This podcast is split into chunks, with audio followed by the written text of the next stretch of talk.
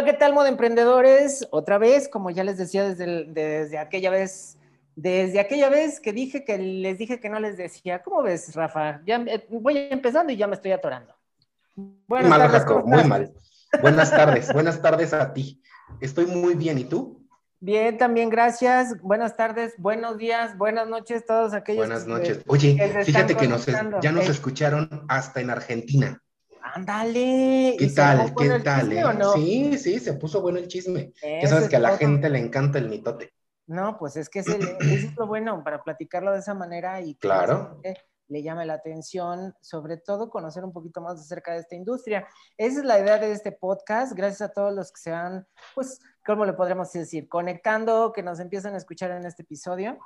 Que nos eh, regalan su tiempo. Que nos regalan su tiempo. No es cierto, porque lo aprovechan, mira, y eso es el importante. Mientras están escuchándonos, más de alguno está cosiendo, más de alguno está pegando, más de alguno está terminando de armar algo para, para su marca. Y eso es muy bueno. Y si no, seguramente están trabajando en algún proyecto de la escuela. Y precisamente hoy queremos hablar de algo que le va a interesar muchísimo a los estudiantes de diseño de modas que eso no lo han preguntado N cantidad de veces. Rafa, la vinculación dentro de la industria de moda, eso, ¿tú cómo ves? ¿Es necesario o puede ser eh, completamente omitido por parte de alguien que va egresando de la carrera? Porque digo, normalmente el perfil del diseñador es introvertido, ¿no?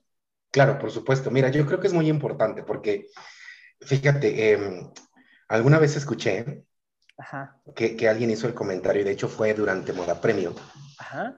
Y te voy a decir, lo, compartió Cristina Pineda, que, bueno, como sabes, hemos estado en varios de sus, de sus discursos, y es una gran speaker, es muy, muy buena.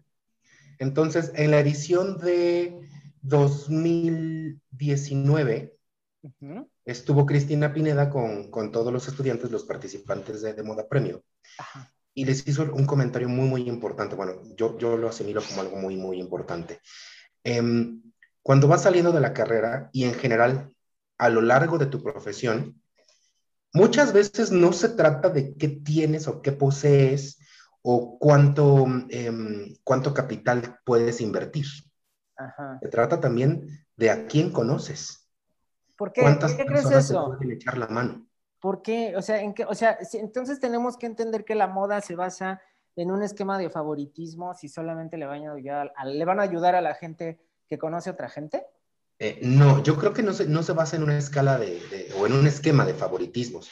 Yo creo que más bien se trata de que es una industria en la que pedir favores, saber pedir un favor y saber hacer un favor y o regresar ese favor es súper importante. Súper, súper importante. ¿Por qué? ¿Por qué? Porque te prepara. no, y está muy bien. Porque tienes, tienes que estar preparado para ser una persona humilde. Volvemos al tema del ego. Ay, sí, ese punto, digo, no, lo quise abordar cuando estábamos platicando del ego, porque creo que si hubiera hecho más grande, o digo, nos hubiéramos tardado más en, profundizar. Pero tú hablas de humildad. Claro. yo, la verdad, toda la vida he visto que más bien no tanto es la humildad, porque se confunde también con esa falsa humildad, ¿no? Eh, el, con la modestia, sí. El tirarte, el, tirarte al suelo para que te levante. Ay, no, qué hueva, qué hueva. ¿No sería más bien aquí un tema de sencillez al momento de trabajar? Ok, sí, manejémoslo como sencillez. ¿Estás de acuerdo? Porque el tema de humildad ya es incluso hasta someterte, ¿no? En realidad la sencillez es no, simplemente no sentirte por encima de nadie. Claro. Eh, y es que además mucha gente eh, relaciona humildad con pobreza económica. Ajá. Y a la gente no le gusta. No, y además, independientemente de eso, o sea, creo que la aplicación de este término en moda es muchísimo más, más correcto, ¿no? Al momento de que somos sencillos, porque tratamos de hacer que las cosas funcionen. Sí, por supuesto. No nada más queremos que, que, no, que vaya, que pasen por encima de nosotros. Tal claro, por supuesto. Pero pues sí, mira. regresando al punto entonces, eh, si tenemos que hacer esta vinculación, eh, ¿qué es lo primero que le pudieras decir a un estudiante de diseño de modas que todavía ni siquiera sale de la carrera? Vinculación, mira, Lo que yo le diría a un estudiante que todavía no, que todavía no acaba su carrera es que aprenda a preguntar. Hace rato, platicando que con una de, con una de mis asistentes, con Me, em, estábamos hablando acerca de algún tema X, Y o Z, no, no recuerdo cuál, la verdad.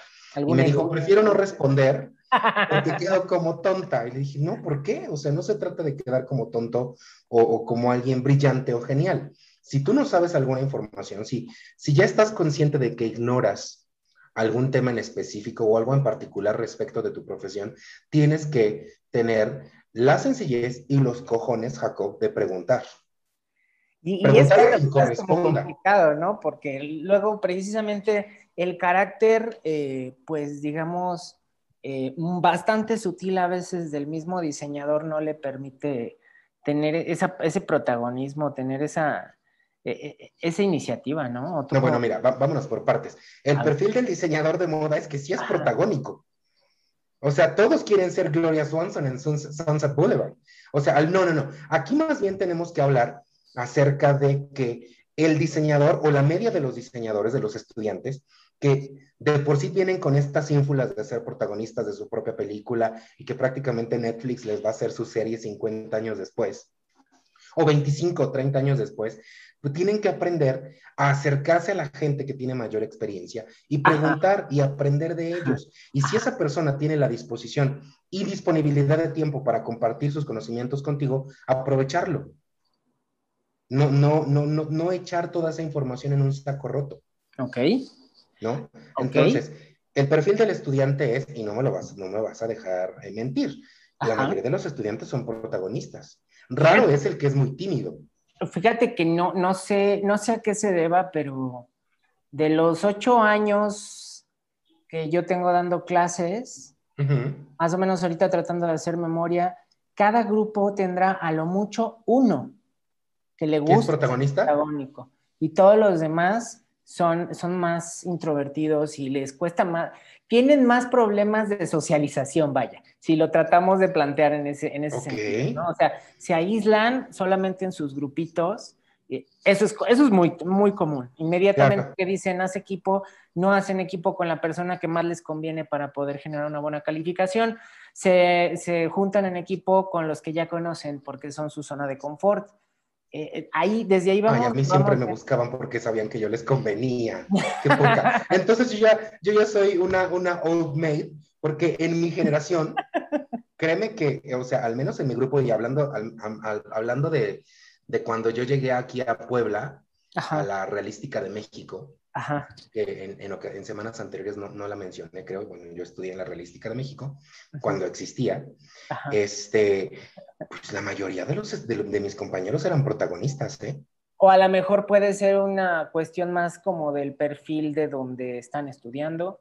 Digo, porque también eso tiene que ver, a lo mejor acá en Guadalajara, no sé, te, tiene que, te digo porque son ya muchos años como para que no hubiera, o a lo mejor el perfil en las escuelas donde yo he dado no es tan protagonista, ¿no? Tal vez puede ser. Puede ser, sí. Más hacia negocio, más hacia desarrollo, no tanto, más, no tanto la parte artística, alta moda, etcétera. Entonces, pero digo, independientemente de eso, porque ya si no nos vamos a desviar mucho del tema, eh, creo que lo, que lo que acabas de abordar es sumamente importante es empezar a ver cómo nos acercamos, empezar a ver cómo eh, pues empezamos a dialogar, generar esa, esa interacción, esas preguntas que dices, eh, creo que es sumamente importante y ahí yo recalcaría que es donde deben de aprovechar bien sus prácticas. Claro. La, me, me toca escuchar muchísimo eh, estudiante que dice que sus prácticas las va a hacer en algún evento en el que en una semana le van a acreditar lo que hubiera eh, invertido en sus prácticas en, no sé, tres meses, seis meses. Ay, pero ¿por qué? Qué tristeza. No, no, no se da por allá. Acá, fíjate que es muy común que se acredite, eh, por ejemplo, cuando era la feria del libro, la feria del libro duró una semana. Entonces había muchísimos que, bueno, más bien había muchas escuelas a las cuales se vinculaba UDG y les daban esa opción para poder generar sus prácticas profesionales o su servicio social. Y con eventos gubernamentales, por ejemplo. ajá, y nada más participaban durante esa semana del evento y that's all. Eso es todo. Sí, claro, que son eventos idóneos para el perfil del alumno huevón. Eh, ajá, sumamente mediocre, porque nada más es por cumplir con un requisito. Yo lo que siempre les digo a los alumnos es que las prácticas es el pretexto perfecto para irte a meter al negocio de alguien más y que puedas conocer qué es lo que está haciendo, ¿no? Por si lo queremos ver desde esa manera. Y por el otro lado, es el pretexto perfecto para poder ir viendo de qué manera te instalas en alguna empresa y desde ahí, o sea, en los seis meses que estés, si demuestras un buen desempeño, yo así, así tengo todo mi equipo de trabajo, la mayoría... Fueron tus becarios. Fueron practicantes que se quedaron a trabajar conmigo. Y eso obviamente pues habla, una, del valor del mismo estudiante, de que ya lo están buscando laboralmente hablando, de que ya tiene algo que ofrecer, porque ya tuvo experiencia, ya no podemos, creo que sería muy ingenuo de parte de los mismos estudiantes pensar que con lo único que están, con lo que están estudiando ahorita, va a ser más que suficiente para que puedan desarrollarse profesionalmente de, Hombre, ojalá. de la moda, ¿no? Sí, ya sé, así fueran todos. Ojalá fuera pues, suficiente. ¿Tú cómo ves? Perdón que te, perdón, te interrumpí varias veces, pero es que si no, no te preocupes, no, más bien lo que quería yo aportar es que eh, como, bien dijiste, ahorita tu equipo está conformado por gente que fue tu practicante, pero la gente que es ahorita tu equipo es porque independientemente de que tú ya lo seleccionaste, es gente que quiso estar contigo desde el principio, que tenía las ganas de aprender, que quería seguir adelante, que quería seguir creciendo. Que tienen ganas o sea, porque definitivamente un, huevón que nada más quiere irse a un evento de gobierno a liberar sus... Es que así se les dice, ¿o no? Huevones, pues sí, es que es la verdad. Sí, Entonces, mediocre, ¿no? Muchísimo más feo y más. Tú, tú en semanas pasadas me dijiste que me soltara el chongo, ya me lo solté. Y ah, ahora ahora yo soy el que trae la trenza amarrada. No, aguanta, aguanta, aguanta. Te estás mordiendo el querida. cálmate, te estás mordiendo, te estás mordiendo el primer cobalín. No, no, no, no, no, para nada, para nada. bueno, mira, eh, como te comenté, Cristina Pinera, que es una gran speaker, dijo, es que no es que tienes o, que, o, el capital que tienes para invertir si es poco o mucho, es a quién conoces, de cuántas personas a las que tú conoces, cuántas de esas personas tienen la capacidad para apoyarte. Naturalmente, las cosas no son gratis, ¿sabes? Porque eventualmente, y a lo mejor, supongamos, ¿no? Yo tengo ganas de crecer y me acerco a eh, Jacob Pulido, a Israel Macías, y me está, que, que, es lo que está sucediendo naturalmente, ¿no? Y hay un apoyo. Bueno, supongamos que, eh, bueno, no supongamos, eh, el proyecto va a ser un éxito, ¿no? No va a ser un éxito de la noche a la mañana porque eso no sucede, no, no existe. Siempre tiene que haber un, determinado obstáculo que se tiene que sortear y que se tiene que pasar, incluso rodearlo, etcétera, lo que sea. ¿Sabes? Pero eventualmente, Jacob, regla, regla de vida. Ajá, exacto. Nada, nada nunca sale como uno lo planea. No, para nada. Jamás. No, y créeme que yo, yo soy ejemplo de eso. Pero a ver, eventualmente, supongamos, ¿no? Que yo, eh, que dentro de 10 años, yo no te devuelvo el favor a ti, directamente.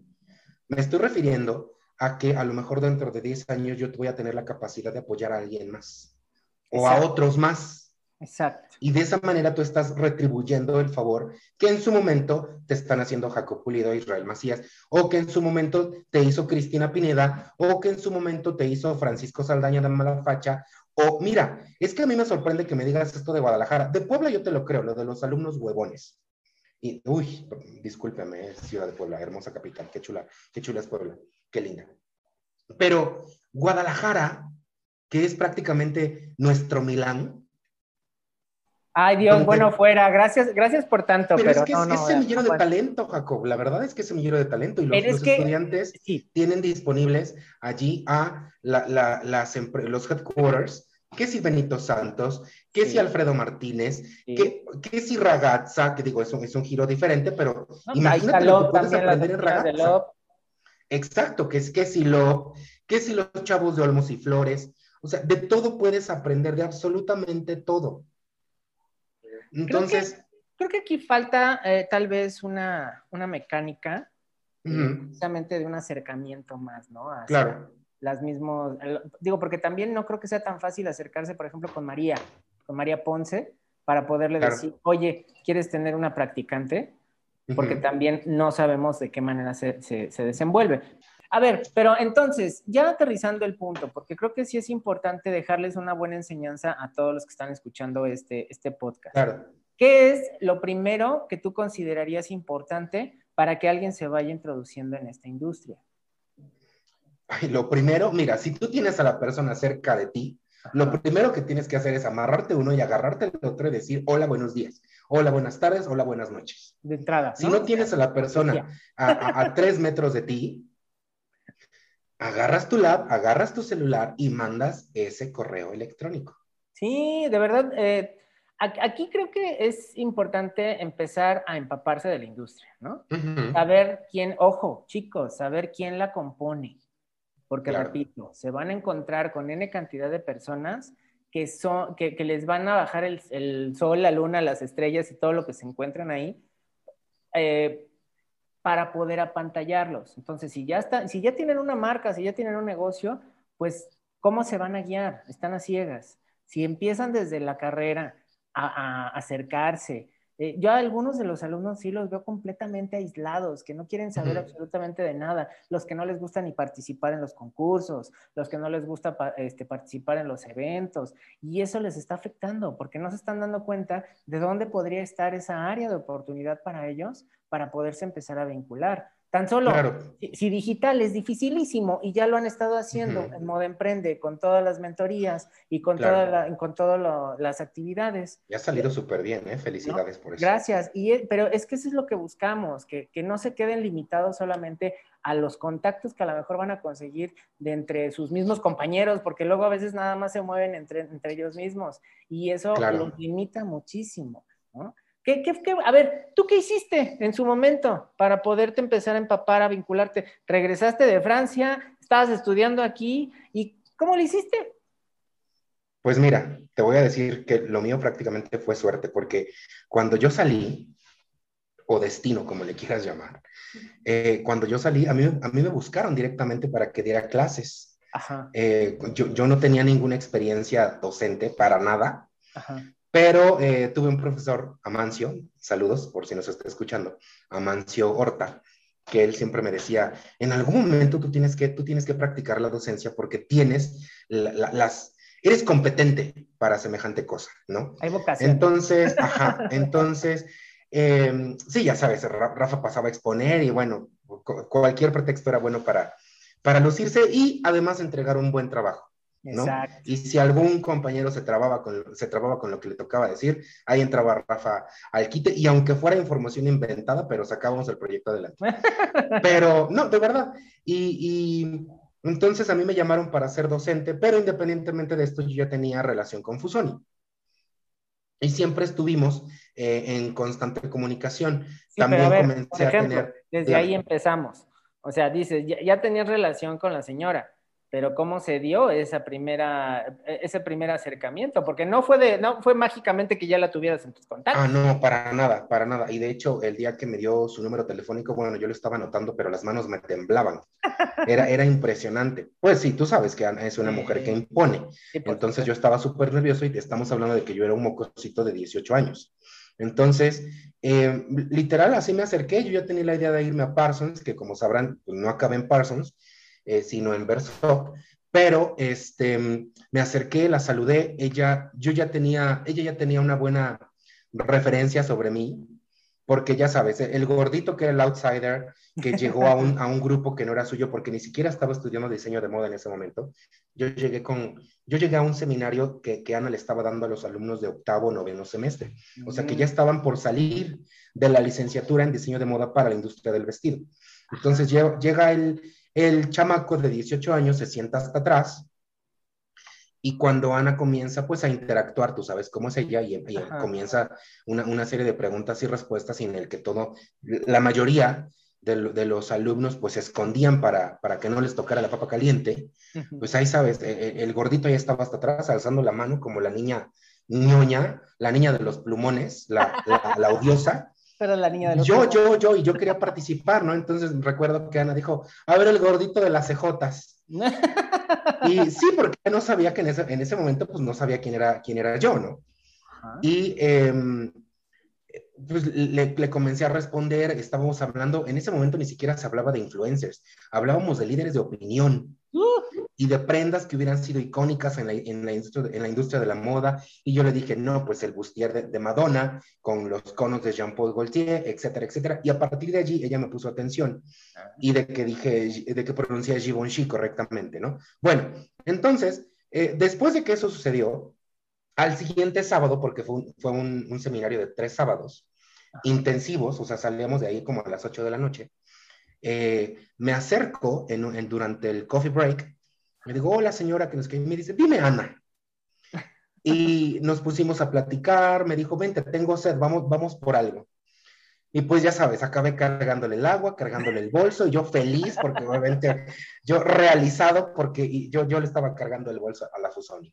Eh, y eh, le hice el comentario de que entre mis planes personales estaba irme, irme a Pasos, me preguntó si mi familia me apoyaba, le dije que sí, y le hice el comentario de que yo necesitaba una carta de recomendación. Y en ese momento me dice, pero con toda la naturalidad del mundo, ¿eh? Yo te la hago, baby. Te la fui, ahorita todavía sigo en Fashion Week. Yo te la hago. Ay, de verdad, sí, claro, por supuesto. Además, que no sé qué, que no sé cuándo. Ya vi que, ya vi que este, sí le sabes y que te gusta, que realmente te apasiona y que tienes vocación para, para dedicarte a esto. Y pues me hizo la carta. Después acabé en Francia, regresé a México, retomé. Pero yo creo que no hubiera pasado absolutamente nada si no te acercas en ese coffee break, ¿no? Júralo Porque mordiendo. ¿Ya ves? Otra vez estoy hablando como Marta de baile. Otra vez. Este, no, júralo que no. Lo que decías que, te mordías, no importando, pero precisamente te acercaste. Y eso, a lo, a lo que iba, es, es un reflejo de lo necesario que es que entiendan estos muchachos que no solamente por ser el mejor diseñador del mundo van a lograr eh, esta notoriedad o van a lograr eh, poder vincularse más. ¿no? Es, es, importante tocar puertas, es importante moverse, es importante que siempre estén al pendiente de lo que está sucediendo en su entorno de industria. Sí, mira, te voy a decir una cosa. Y ojo, son cuestiones que, eh, eh, o sea, el hecho de que tú te acerques el día de hoy no significa que pasado mañana tú ya estés, que, que Rafa ya esté trabajando con Jacob Pulido. porque además yo te caía pésimo. No me lo vas a negar. No es cierto.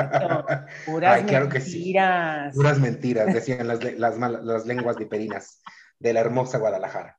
Este, bueno, pero supongamos, eh, bueno, como, como, sabrás, yo ya he colaborado también con Lina Holzman, Warshawski, de la revista Globe. Bueno, ok.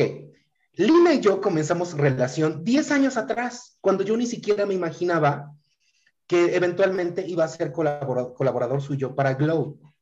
Y ojo, yo no escribo para ella constantemente, soy eh, muy, muy eventual, ¿sale? esporádico.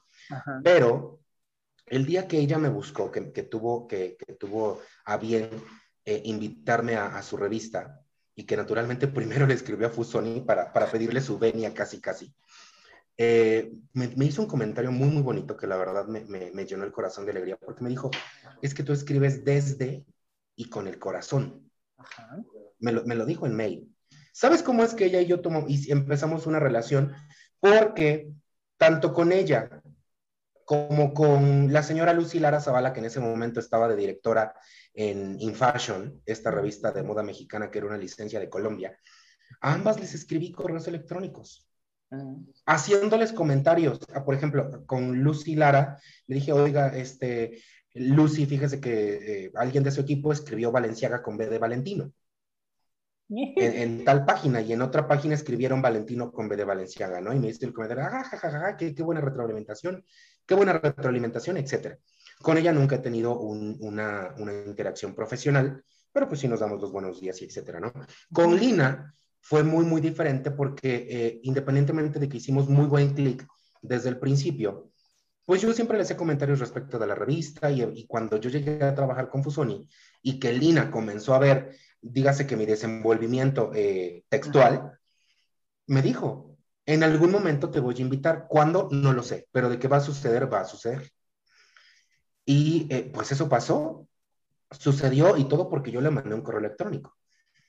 Entonces, eh, pues es eso, si tú tienes la, la, inquietud de comunicarte con alguien, pues hazlo. Cuando, cuando, nos, cuando estábamos en Francia y que los compañeros nos preguntaron a dónde les gustaría irse a hacer pasantías, pues todo el mundo tenía miedo de decir Chanel. Y yo dije, ¿Chanel? Así, digo, pues es que, y digo, no es que yo, yo, yo haya llegado a Chanel a, hacer los vestidos, para nada. O sea, yo llevaba el café y era observar, escuchar y callar boca, porque no tienes derecho a hacer absolutamente nada más, ¿no? Y no platicas con nadie porque además eres el, prácticamente el, apestadito. Que, con el que, al que todos ven raro. Y lo único que tuve derecho a hacer fue alguna vez a planchar un vestido y esto porque la persona que se encargaba directamente de, de, la, de la, plancha, de las dos planchas, de, de la Toby y de la, de la manual, no estaba en ese preciso momento y se necesitaba planchar urgentemente porque estaba una clienta esperando su, su prenda. dije, yo puedo. No, y hasta eso me miraron feo porque dije, I can do it. O sea, ni siquiera lo dije en francés. y realmente todo el mundo se me quedó bien así como de, ¿y este grandísimo baboso de dónde se le ocurrió salir? ¿Y por qué no se está hablando en inglés? Aparte. Naturalmente lo entienden porque a eso se dedican. Sí, pues es, parte, es parte de, ¿no? De uno de los requerimientos requerimientos, pero los, los, que, los que tuvieron miedo de decir Chanel, eh, pues se fue, digo, se fueron otras grandes casas, ¿no? Hubo alguien que terminó trabajando, terminó trabajando para Bulgari y de repente cuando tuvo la oportunidad de quedarse porque lo estaban invitando, dijo que no. Quería regresar a su rancho. Quería regresarse a su casa y cuando yo me quise quedar, pues la situación migratoria no estaba nada fácil, pero para nada como te conté en semanas pasadas, a mí me tuvieron detenido porque ya no tenía permiso de estar allá.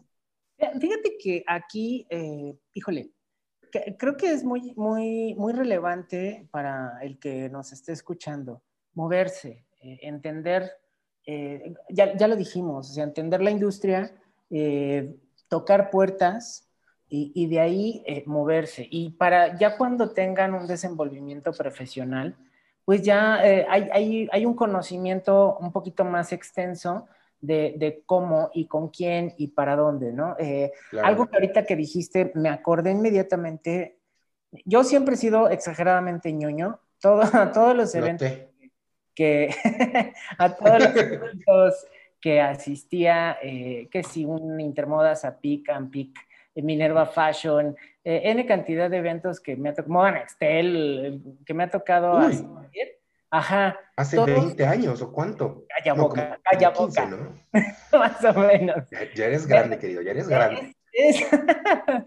Fíjate que lo que yo más eh, aprovechaba eran las conferencias, las pláticas, porque eso también me daba un punto de, criterio, ¿no? O sea, cuando yo apenas iba empezando en esta industria, pues necesitaba empaparme y conocerla. Entonces, desde mi perspectiva fue mucho el, primero, saber quién realmente traía la información verídica, porque se subían a esos escenarios, uff, 10 personas, y de 10 personas veías que 7 decían exactamente lo mismo, ¿no? Claro. te encontrabas a tres, Ajá, y te encontrabas a tres joyas que, hablaban, eh, no sé, por ejemplo, se me quedan muy grabados siempre, siempre, siempre eh, en su momento Gustavo Prado, ¿no? La primera vez que lo escuché, Luego... Eh, sí, te dejó de nalgas contra la banqueta. No, no, no, deja tú de nalgas, o sea, con el cerebro frito completamente, con el licuado de tanta información, pero le preguntaban y respondía de una manera muy segura. Creo que eso es como lo, lo, que más me, me, llamaba a mí la atención. Y otra, otra persona, obviamente, pues la señora Nafusoni, que lo que le preguntes te lo responde sin ningún problema. Eh, en su momento me acuerdo muchísimo de Mario Méndez, cuando daba estas pláticas. Sí, es muy bueno. Pica acerca del tema de tendencias, acerca del tema de análisis de mercados, eran buenísimas. Y otro que sí me acuerdo muchísimo es el Héctor Jauregui, que él siempre la, te platicaba mucho las tendencias, no te las decía este, como digamos, técnicamente, ¿no? O sea, te, claro.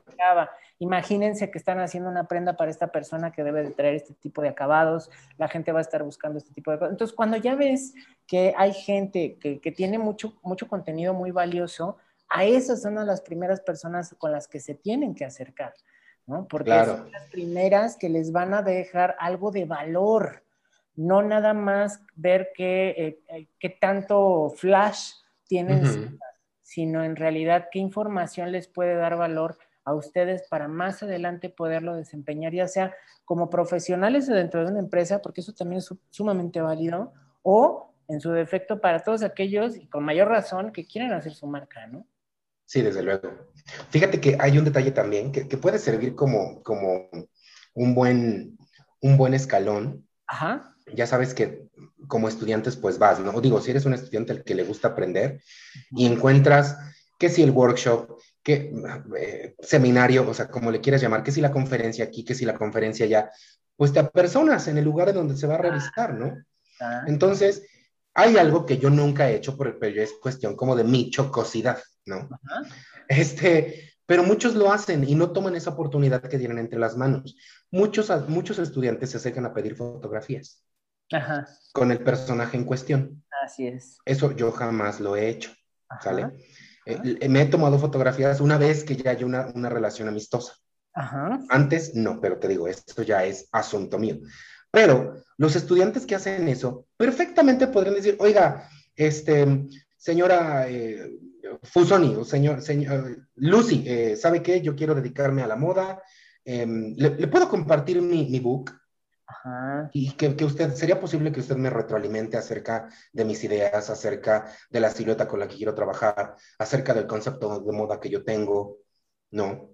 O, oiga, yo tengo una duda en si yo quiero hacer alta costura, ¿sí se puede hacer alta costura en México? Porque tengo la duda.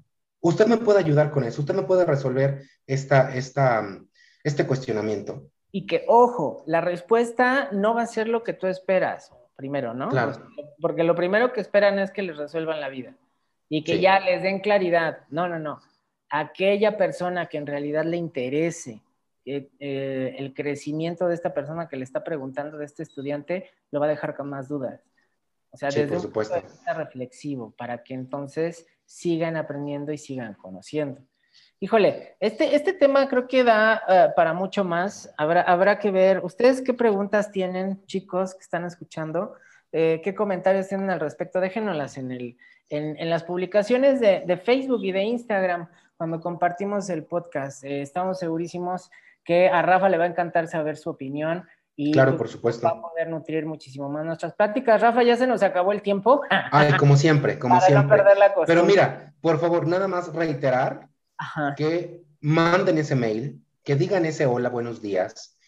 Eh, vaya, mira, es más, si ven que determinado personaje que tiene, que tiene experiencia y una excelente reputación en la industria va, va cargado de cosas, porque luego dicen, no, es que, es que ellos no cargan nada. No, por supuesto que la, gente, que la gente importante carga sus propias cosas.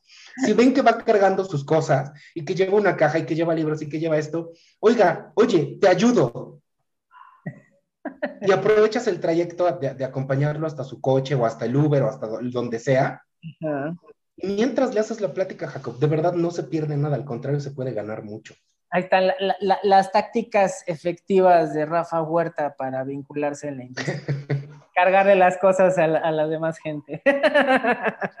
Cuando es necesario. Y me, no, sí, sí, sí. Digo, sería lo mejor como sarcasmo, pero sí es muy Sí, sí, no, pero vaya, tú me entiendes se van a encontrar, eh, se van a encontrar a mucha gente en este camino que de una u otra manera se van a poder vincular eh, para bien o para mal, ¿no? Porque en algún momento... Sí, por supuesto.